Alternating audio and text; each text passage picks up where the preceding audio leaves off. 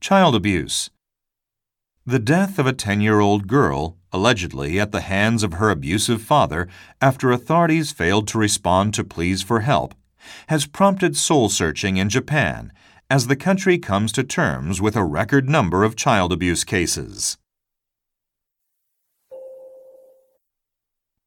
Whistleblower Nissan said in November that it began cooperating with Japanese prosecutors after a whistleblower helped it uncover serious financial misconduct by Ghosn.